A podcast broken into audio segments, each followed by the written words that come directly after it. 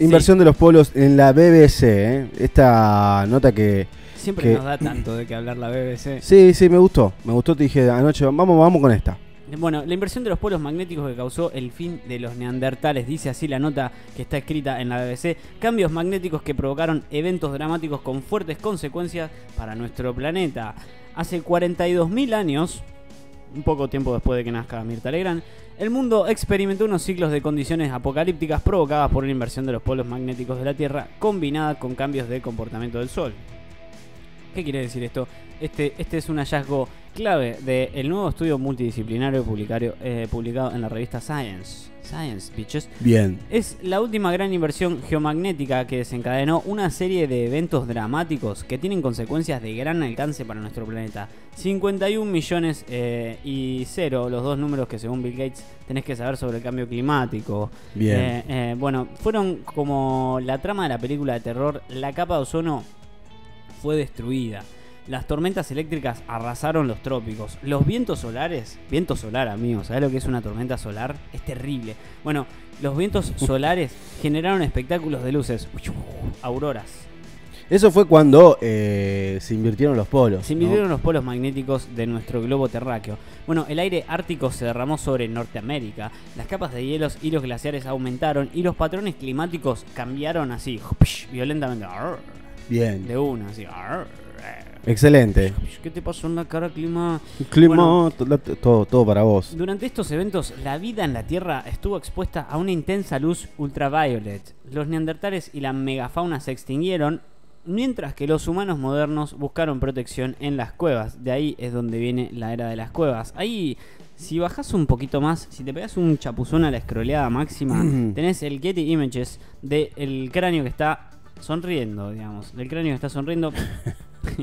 la está pasando bien. Sí. Pareciera que puede estar escuchando un tema de Linkin Ahí está el cráneo. Bien, El, eh, sí. el polo, el polo norte. Yo no sabía que neandertales y humanos convivían Sí. en la misma Hay, hay una, era. hay una película muy interesante, acá podemos abrir un paréntesis. eh, Sí, estuvimos hablando de eso. se ¿no? llama La Guerra del Fuego. La Sí. Guerra del Fuego es, un- es una, una película casi documental en la que se habla sobre el genocidio que hubo en los principios de la humanidad. Se dice que nosotros, los Australopithecus o los Homo erectus, eliminamos a todos aquellos que Yo eran- soy Homo erectus, no sé vos. Yo soy Homo erectus. Ah, está. Pero estoy muy cercano al Australopithecus y a mis familiares el mono. eh, porque tengo muelas de juicio y me están se están impactando en mi, Sí. en mi parte maxilar. Mirá vos. No, no tenés muchos rasgos. eh, ¿De simio? no. Deberías verme trepado. Bien, bueno, Eh, pero eso no. Es- eso es bastante una Tendríamos que hacer una especie de informecito trepando. ¿Hay acá ya para trepar? Todavía no. Ya no hay más. ¿Crees que la construyamos? Deberíamos. Vamos a meterla al consejo. Está bastante cara. Bueno, dale. Eh, bueno, el polo norte magnético donde apunta la aguja de la brújula ¿Cuánto es cara? tiene una ubicación es cara. Eh, no tiene eh, más cara. No tiene ubicación permanente. En realidad, sí. Generalmente se tambalea cerca del polo norte geográfico, el punto alrededor del cual la Tierra gira. Con el tiempo debido a los movimientos dentro del núcleo del planeta. Bueno, esto es algo que ya se sabe a no tan ciencia cierta, pero se puede comprobar poniendo una aguja en un vaso de agua con un imán en la punta. Eh, por razones que aún no están del todo claras, los movimientos de los polos magnéticos a veces pueden ser más extremos que un tambaleo. Algo que se, se- se- se sabe que se puede experimentar de una manera muy abrupta, sobre todo si estás viviendo un terremoto. Bueno, eh, es- este, este movimiento dramático tuvo lugar hace unos 42.000 años y se conoce como el evento de Las Champs, que lleva el nombre del pueblo donde, fue descubierto en el macizo central de Francia.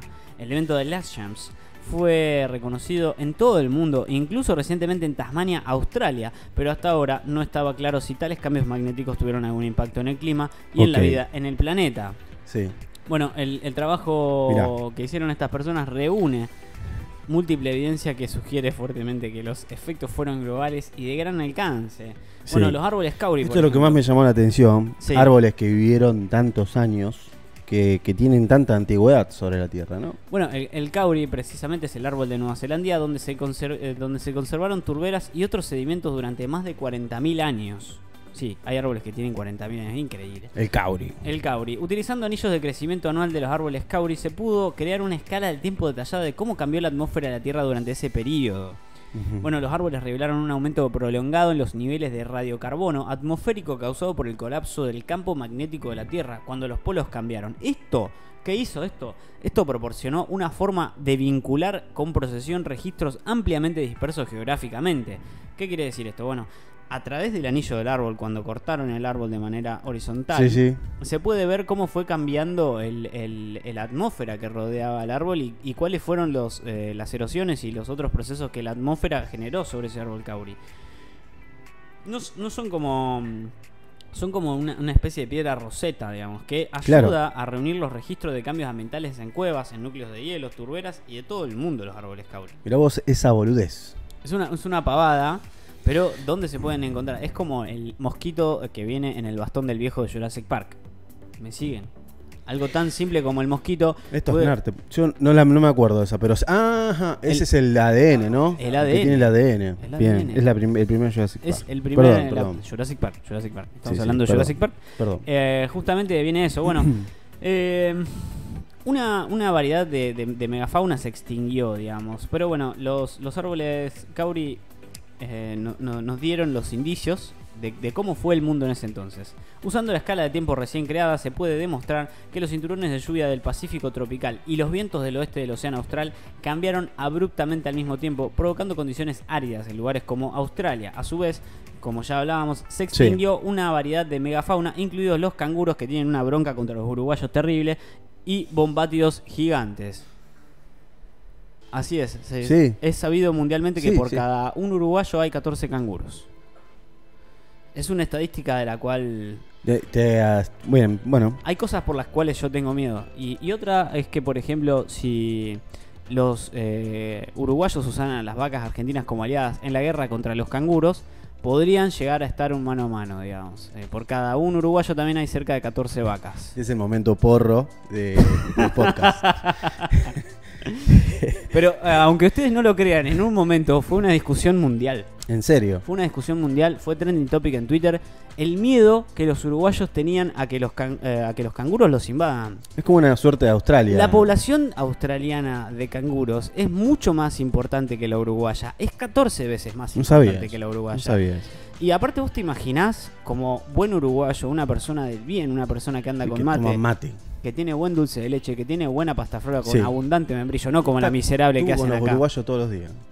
Todo el día estuvo hablando de uruguayo. hoy, ¿eh? Los quiero mucho a mis hermanos uruguayos, que van a estar abriendo sus, eh, sus puertas hacia el Sí. comercio exterior y hacia el turismo. Los felicito. Lo que puede de- eh, lo que puede terminar en una invasión de canguros. No sé ustedes, pero si un canguro te invade es un animal que pesa que pesa unos unos 100 kilos y mide 2 ¿Qué metros. desayunaron? ¿Ayahuasca hoy? Estoy tomando café nada más. Bueno. eh, Trata de no estar en Uruguay cuando vengan los canguros, nada más. No, no, no, no, yo no voy a Uruguay. Muy, muy seguido no, no, no viajo yo. Me gusta ¿Alguna, vez quedarme viste, acá. ¿Alguna vez viste el canguro que puede doblar una lata con sus propias manos? No, vi el que se boxea con un tipo. Bueno, ese que no, le pega al perro. ese no, no pasa nada, digamos, porque ese es un canguro chiquito. Es como un canguro de los perros que hay acá sueltos en la calle. En Australia los canguros andan sueltos por la calle como si fueran perros. ¿Y los koalas?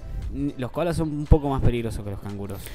Bien, volvamos a, a la inversión de los polos. La inversión de los polos, bueno, el modelado climático que causó, se, se trabajó con un programa computarizado que simulaba las interacciones globales entre la química y el clima. Y así se investigó el impacto de un campo magnético más débil y los cambios en la fuerza solar. Es súper importante destacar que durante el cambio magnético la fuerza del campo se desplomó a menos del 66% de lo que es actualmente hoy.